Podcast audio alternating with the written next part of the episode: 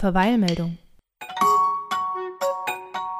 Nachrichten von unterschiedlicher Bedeutsamkeit. Mit den Geschwistern Franz und Helene Schindelmeiser. Herzlich willkommen zurück zu Verweilmeldung.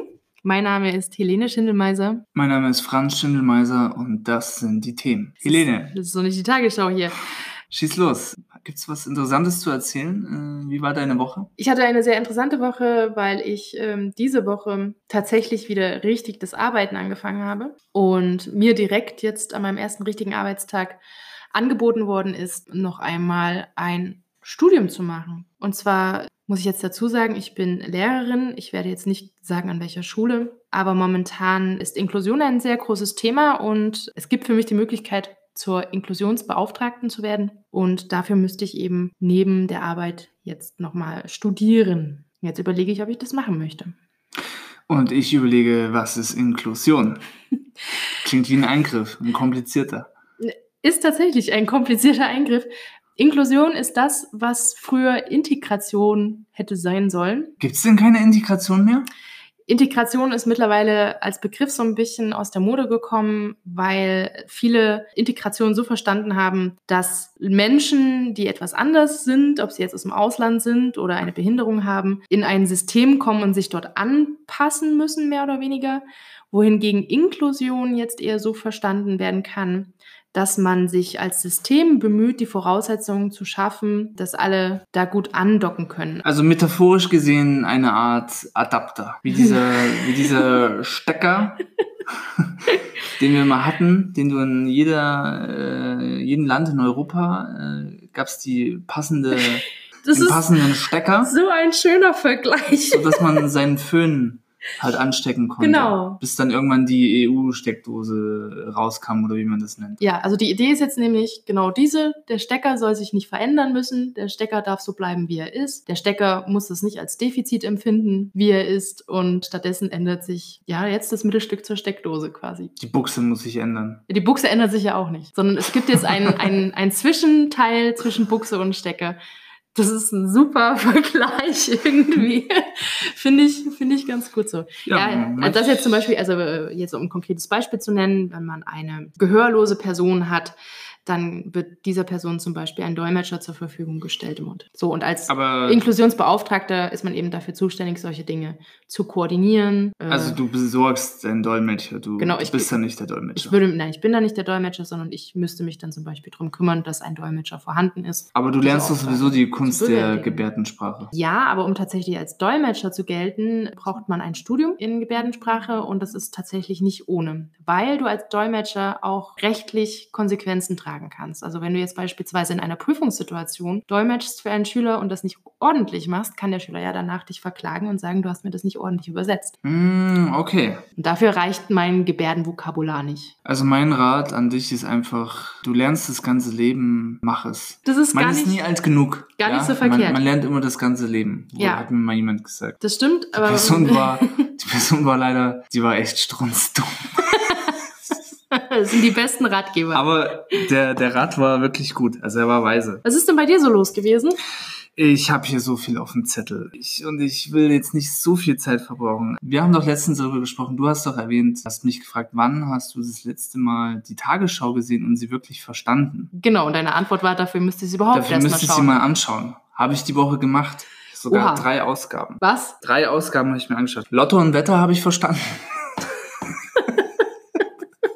Also ich habe ich hab wirklich, ich habe drei Ausgaben habe ich mir angeschaut. Montag, Dienstag, Mittwoch. Und ich habe mich gefragt, wann erwähnt ihr jetzt mal, wer der Gewinner von Pocher vs. Wendler ist? wer ist der Gewinner vom Bachelor? Kam alles nicht. Traurig. So, hast du, was hast du Sonntagabend gemacht? 20.15 Uhr? RTL natürlich geschaut, oder? Ich habe mir natürlich das Fiasko auf RTL, den Kampf der Gladiatoren, ich hab's mir tatsächlich angeschaut. Und ich muss jetzt, ich will gar nicht die ganze Show, weil die ging echt lange. wie hart verwirrt dein Kopf sein muss, dass du dir drei Folgen Tagesschau reinwürfelst und noch RTL. Ich muss sagen, ich habe gebügelt in der Zeit. Ich hatte einige Hemden zu bügeln. Und ich will nur eigentlich ganz kurz erwähnen, Pocher, wie man ihn kennt, frech, teilweise auch gute Gags. Ich wollte erstmal Danke sagen für den Helm. Ich habe leider kein Gastgeschenk für dich, aber danke, dass du Da mir ist gar kein hast. Problem, Danke. wenigstens bist du angezogen. Sehr aufmerksam.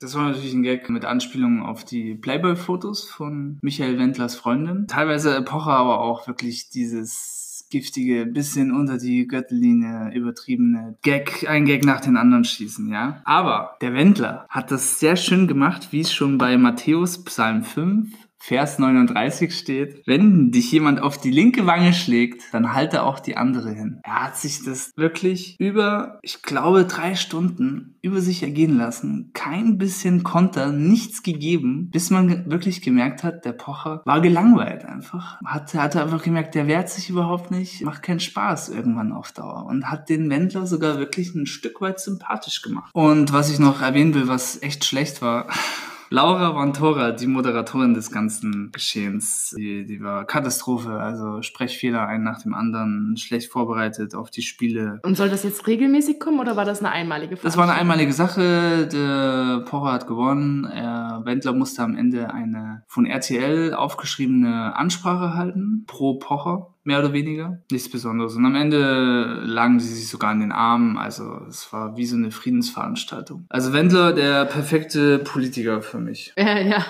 Typisch deutsche Politik, einfach aussitzen. Einfach abwarten. Passt da ganz gut ins Bild. Dann kommen wir jetzt zu unserem ersten Beitrag.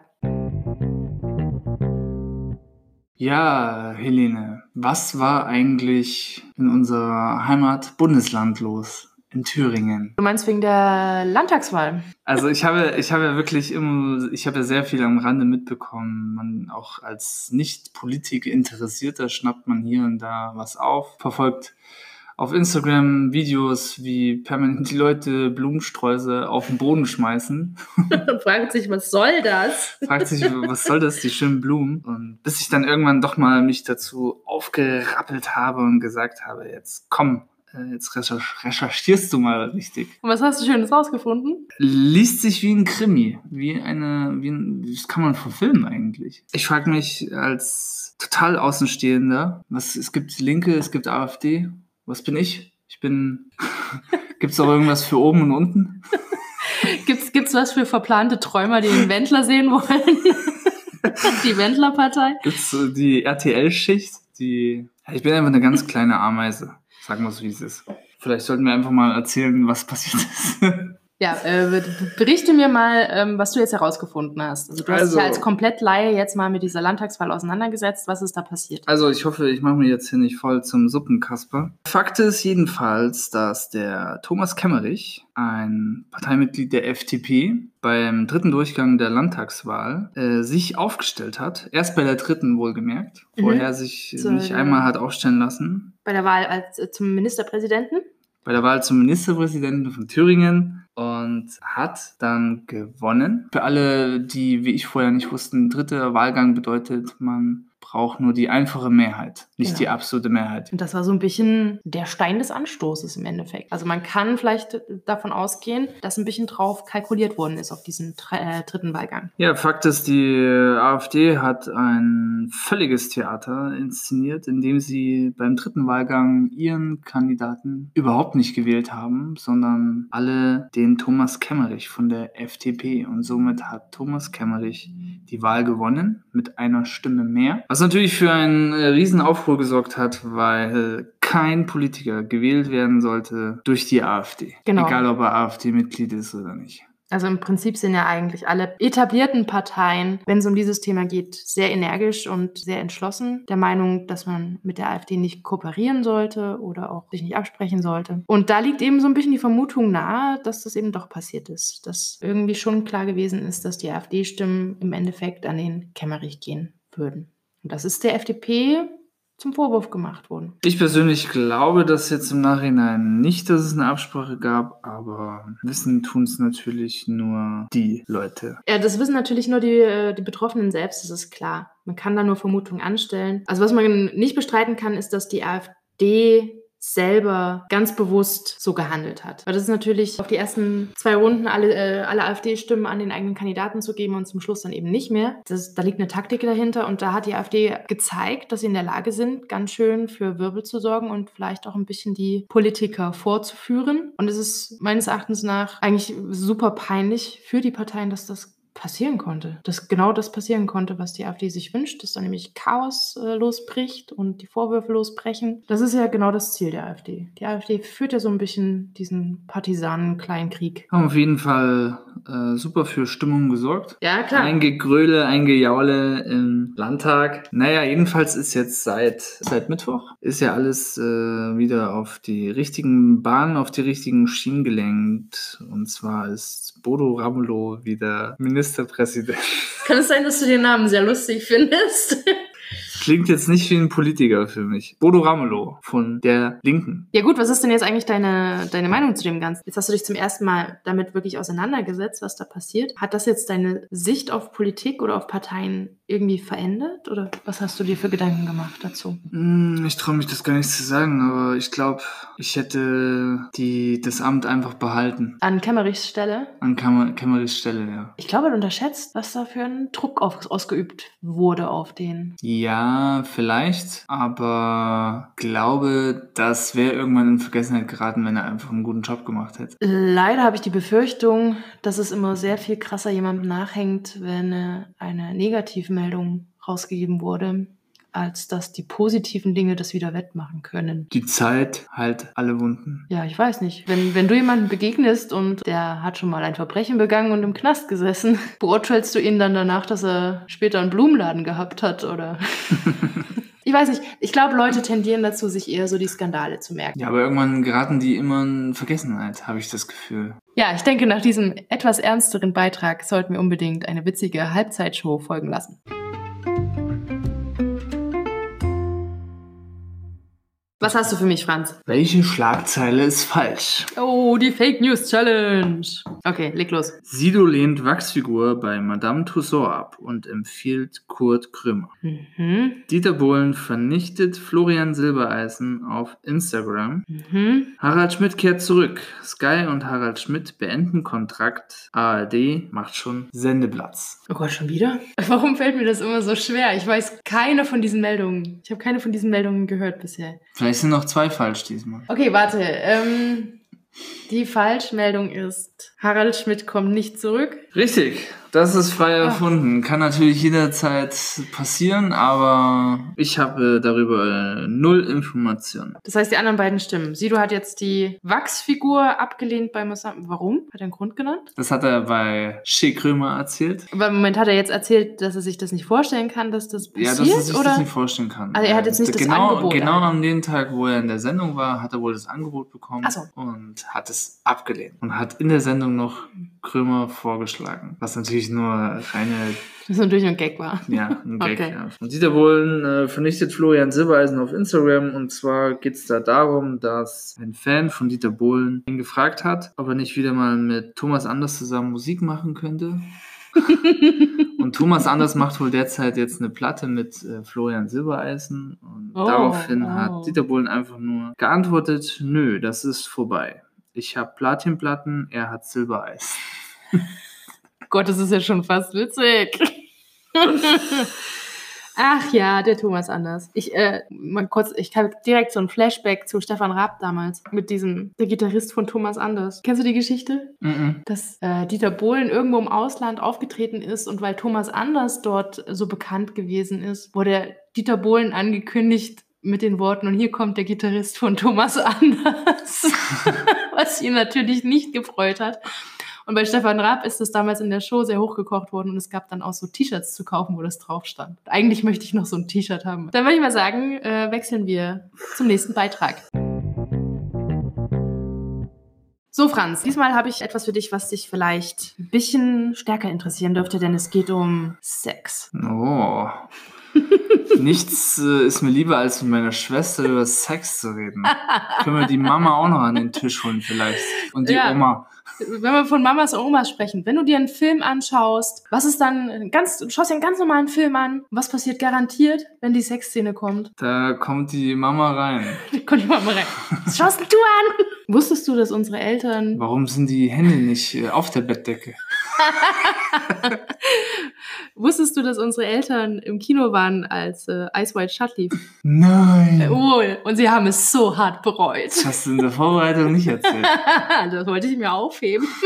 Das habe ich wirklich nicht gewusst. Ich kann mich erinnern, dass sie in dem Film waren und dass sie es ganz, ganz furchtbar fanden, weil sie hatten auch vorher keine Ahnung, was genau sie da erwartet. Gut, äh, aber um diesen Film soll es jetzt gar nicht gehen, sondern es soll generell drum gehen. Ich habe im Bayerischen Rundfunk letztes Wochenende ein paar Beiträge gehört, wo ich mir gedacht habe, ah, äh, okay, habe ich noch nie richtig drüber nachgedacht. Und zwar gibt es jetzt einen neuen Beruf im Filmgewerbe und der nennt sich Intimitätskoordinator bzw. Intimitätskoordinatorin. Ja, du schickst mir natürlich immer die Artikel, dass ich mich bestens darauf vorbereiten kann. Ich habe mir das durchgelesen. Witzig ist, dass es bei dem Artikel jetzt auch speziell um eine aktuelle Serie auf Netflix geht. Sex Genau. Education. Sex Education. Habe ich gerade erst angefangen. Witzige Serie auf jeden Fall. Hab auch mal recherchiert, weil es ja heißt, diese O'Brien. Ita O'Brien, ja. O'Brien ist ja dafür zuständig äh, für die Vermittlung zwischen Regisseur und Darstellern, Mhm. dass die Intimitätszonen nicht zu sehr Verletzt werden über, oder über, überschritten werden. Überschritten werden. Genau, Ja. dafür ist äh, so ein Intimitätskoordinator da. Im Prinzip ist das, kann man so verstehen, als wäre das ein Choreograf für solche intimen Szenen. Und ich habe tatsächlich nie drüber nachgedacht, dass es sowas braucht. Und jetzt im Nachhinein denke ich mir, interessant, dass es das erst seit kurzem gibt. Wenn man überlegt, jede Kampfszene oder äh, andere Szenen gibt es garantiert Experten am Set, die dich beraten. Aber offensichtlich hat das bei so äh, Sexszenen oder anderen intimen Szenen vorher nicht gegeben. Das ist jetzt neu. Nur Valium und Alkohol hat es wohl gegeben lange Zeit. Ja, da scheint es ganz schön krasse Geschichten gegeben zu haben. Äh, unter anderem habe ich da einen Artikel gelesen, in dem es darum ging, dass Selma Hayek bei der Verfilmung des Lebens von Frida Kahlo stark unter Druck gestanden hat, weil Weinstein äh, damals der Producer war und sie dazu mehr oder weniger gezwungen hat, eine Nacktszene zu drehen, die sie eigentlich für unnötig erachtet hat. Und weil da so stark Druck auf sie ausgeübt worden ist und sie sich ja im Prinzip wirklich ja auch belästigt gefühlt hat von Weinstein, hat sie es nur mit, mit Drogen geschafft, diese Szene tatsächlich zu drehen. Und das ist dann schon krass, wenn man solche Berichte liest. Ja, aber um das Ganze jetzt unproblematischer zu machen, gerade nach dieser ganzen Hashtag MeToo-Geschichte auch, gibt es die Intimitätskoordinatoren, die eben dafür sorgen, dass immer ganz klare Regeln am Set gelten, dass sich die Schauspieler mit solchen Sachen richtig wohlfühlen und dass bei Verwirrungen darüber, wie es ablaufen soll, klare Absprachen getroffen werden. Finde ich richtig gut. Und seit neuestem gibt es auch eine deutsche Intimitätskoordinatorin, die in London bei Ita O'Brien die Ausbildung gemacht hat und das ist die Julia Efforts. Über die ist da sehr, sehr viel berichtet worden. Ja, Tatsache ist es wohl so, dass bisher die Dinge immer so abgelaufen sind, dass die Schauspieler quasi so ein bisschen zusammengewürfelt worden sind und dann hieß es ja improvisiert mal, zeigt mal, was so, was so möglich ist. Hosen runter jetzt hier. Hosen runter und ab. Da wird Ja. hier gepimpert, dass die Decke wackelt. Dafür ist aber tatsächlich eine ganze Menge Vorbereitung eigentlich nötig. Und ich habe mir auch mal so ein bisschen die Guidelines durchgelesen. Also bei Ita O'Brien auf der Homepage befinden sich jetzt quasi so Richtlinien, an die man sich halten sollte beim Filmdreh. Und beispielsweise steht da, wenn jetzt Szenen gedreht werden, in denen Sex simuliert wird, ist es zum Beispiel nötig, darauf zu achten, dass sich die Geschlechtsteile niemals berühren. Das heißt, an die entsprechenden Stellen müssen dann zum Beispiel entweder Prothesen aufgelegt werden oder andere Trenner, dass das nicht passiert. Also den Körper schützen ich müssen. glaube ja, wenn ich mal die Möglichkeit bekomme, in so einem Film mitzuspielen, dass ich ein sehr guter Kandidat wäre für Sexsimulation. Wie kommst du jetzt darauf? Hm, Hab, glaube ich einfach, dass ich das sehr gut kann. Sex simulieren. Sex simulieren, ja.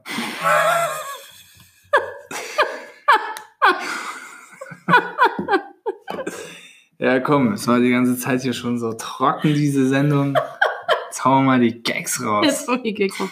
Gut, also du bist schon mal ein guter Sex-Simulator, deiner eigenen Einschätzung nach. Also andere Dinge, von denen ich da zum Beispiel gelesen habe, ist, dass dem von dir bereits erwähnten Sex Education es eine Szene gibt, in der sich die Darsteller eigentlich anspucken sollten und beide aber gesagt haben, sie möchten das nicht machen. Sie möchten das nicht wirklich ausführen. Und dann muss sich so ein Intimitätskoordinator ganz schön was einfallen lassen. Und in dem Fall war es so, dass man eben mit Kameraschnitt und Perspektiven gut gearbeitet hat und einer der Darsteller äh, spuckt quasi auf ein Blatt Papier so dass man dieses Spucken eben trotzdem hat. Aber auf dem Gesicht des anderen wurde dann eine Tinktur aus Glycerin, die eben sehr ähnlich aussieht wie Spucke, verteilt, damit er ihn nicht wirklich anspucken muss. Mhm. Und das ist schon interessant. Wie gesagt, wenn es dann alles gut gemacht ist und fertig ist, denkt man nicht mehr drüber nach, wie das entstanden ist und ob da eventuell auch die privaten Grenzen der Person verletzt worden sind, weil man möchte ja so wenig wie möglich über die Darsteller dahinter nachdenken. Man möchte sich ja darauf einlassen, was passiert in der Serie oder in dem Film. Und damit man das auch nicht machen muss, drüber nachdenken, da gibt es jetzt diesen neuen Beruf. Finde ich, ist eine gute Sache. Und ich hoffe, dass das in Deutschland, in den deutschen Filmen dann auch sich durchsetzt.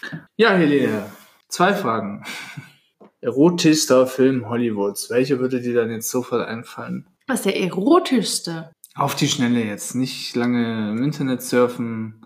Ja, der, der Ice White Shut äh, Ja, ist da du schon so erwähnt, naheliegend, ja. weil ich den ja schon erwähnt habe. Ja. Der ist ja jetzt natürlich gerade sehr frisch in meinem Kopf unterwegs. Find- Leider, leider sehr dumm. Ich fand Film der, unglaublich dumm. aber ist ja, also wenn ich an, an einen erotischen Film Hollywoods denken soll, würde mir sofort Basic Instinct einfallen. Ja, das ist natürlich der Klassiker. Ja. Witzigerweise, Den habe ich, glaube ich, noch nie ganz gesehen. ja, gut, ganz gesehen habe ich ihn eigentlich auch nicht. Es geht ich, äh, immer, äh, was halt im Gedächtnis bleibt, ist diese eine äh, extrem erotische Szene mit Michael Douglas und Sharon Stone. Äh, muss ich gestehen, habe ich auch schon mit sehr jungem Alter gesehen. Ich habe immer, weißt du noch, äh, früher, wie wir gewohnt haben in, in Hundhaupten mit der Treppe. Ja. Wenn wir nicht schlafen wollten, Hast du da unten durchgeschaut durch die Treppe? wenn wir nicht schlafen wollten, genau. Du konntest, das Schöne war, du konntest von der Treppe aus, äh, konntest du immer gut Fernsehen. Oh, da hast du mitgeschaut, wenn die Eltern das angesehen haben. Ja, aber ich habe immer, äh, ihr seid ja immer so dreist gewesen und habt euch wirklich so auf die Treppe gelegt und richtig mitgeschaut. Ja. Ich habe immer äh, von ganz oben so äh, Kopf, über, Kopfüber, wie eine Fledermaus. Kopf über einfach die oberste, zwischen der obersten Stufe und der nächsten Stufe hing dann immer mein Kopf so runter, bis mir irgendwann, bis ich richtig Kopfschmerzen hatte. Da konntest du natürlich nicht den ganzen Film anschauen, da konntest du nur eine Szene mit. Und hab dann, Erleben. hab dann da mitgeschaut, weil das auf die Treppe legen war immer zu gefährlich, weil wenn da wirklich mal einer aufgestanden ist von den Eltern und wollte in die Küche oder oder, so, oder, ja. unten ins Bad, du warst aufgeschmissen. Das haben die sofort gehört, wenn du die Treppe hochgelaufen bist. Die Treppe war immer so ultra laut. Die hatte immer so einen Ja, stimmt. Ultra lauten äh, Vibrationseffekt. Also Zu Basic Instinct fällt mir eigentlich immer als erstes ein diese Parodie. Loaded, loaded, Loaded Weapon. Weapon, ja. Loaded Weapon. Und da ist dir diese Szene irgendwie nachgestellt worden mit irgendeinem so Biber oder so. Also die, die, die berühmte Szene, in der Sharon Stone ihre überschlagenen Beine nicht mehr überschlägt und man wohl anscheinend ihren intimen Bereich sehen kann. Was übrigens auch, jetzt wo du es gerade sagst, jetzt fällt es mir gerade auf, dass Sharon Stone das nicht wusste. okay. Das wäre jetzt zum Beispiel ein Fall gewesen für den, für den Intimitätskoordinator.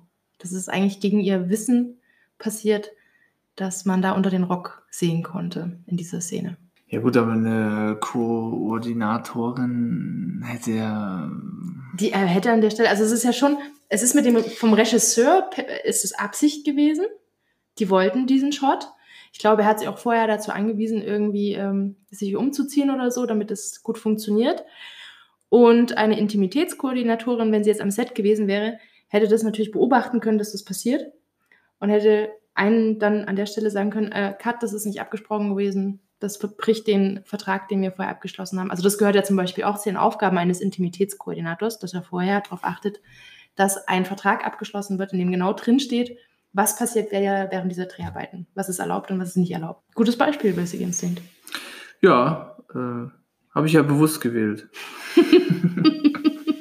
Ich denke, damit haben wir das Thema ausgiebig genug besprochen. Ihr könnt uns natürlich immer gerne auf Instagram davon erzählen, was ihr selbst davon haltet, was ihr für eine Meinung habt.